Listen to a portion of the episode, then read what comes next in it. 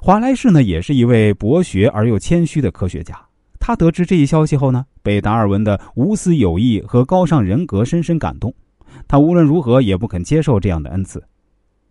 赖尔和植物学家虎克深知达尔文的为人，也非常尊重华莱士，于是啊，他们做出了同时宣读两篇论文的决定。华莱士激动不已，他谦逊地说：“我是偶然的幸运，本来应该归功于达尔文的独到发现，我却分享了他的荣誉。”一八五九年十一月二十四日，达尔文的巨著《物种起源》问世了。这是达尔文的第四稿。华莱士认为，无论是从理论的精辟性、见解的深刻性来说，还是从论证的严密性、叙述的准确性上来说呢，《物种起源》的水平都要比自己的论文高出许多倍。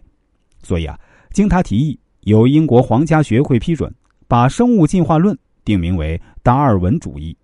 华莱士也常常以自己是个达尔文主义者而感到无比自豪。两位科学家的谦让品格，让我们看到了应该如何为人处事。我们常说“狭路相逢勇者胜”，但并非任何情况都是如此。有时山边小路不能两个人同时通过，如果争先恐后，就有坠入深谷的危险。自己先停住脚步，让他人过去，既有礼貌，也是最安全的做法。生活中的事儿无不如此。那身处职场，融洽的同事关系很重要。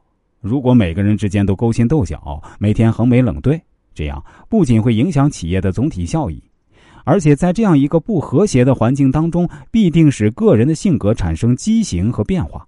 但是啊，职场毕竟是利益冲突为多，要有融洽的氛围，每个职场人士应该学会谦让的品格。说到谦让啊。我们就不得不提到将相和的故事了。说的是啊，战国时呢，赵王得到了一件无价之宝，叫和氏璧。秦王知道后啊，就写了一封信给赵王，说愿意拿十五座城换这块璧。赵王听到信也非常着急，立即召集大臣来商议对策。正在为难的时候，有人说啊，有个叫蔺相如的，他机智勇敢，也许能解决这个难题。后来呢，蔺相如果然出色的完成了任务，赵王封他做上大夫。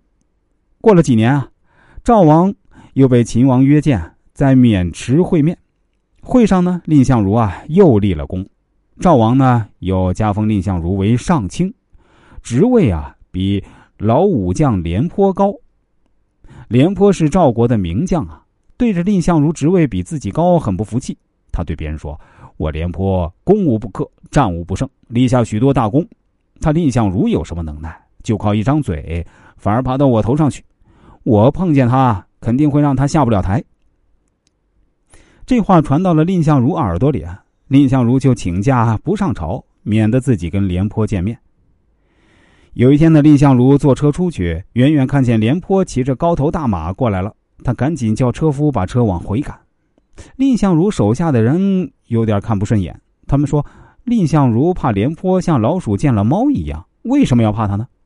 蔺相如对他们说：“诸位，你们想一想啊，廉将军和秦王比谁厉害？”他们说：“那肯定秦王厉害啊。”蔺相如说：“秦王我都不怕，我会怕廉将军吗？”大家知道，秦王不敢进攻我们赵国，就因为我们武有廉颇，文有我蔺相如。如果我们俩闹不和，就会削弱赵国的力量，秦国必然会趁机来攻打我们。我之所以避着廉将军，为的是我们的国家呀。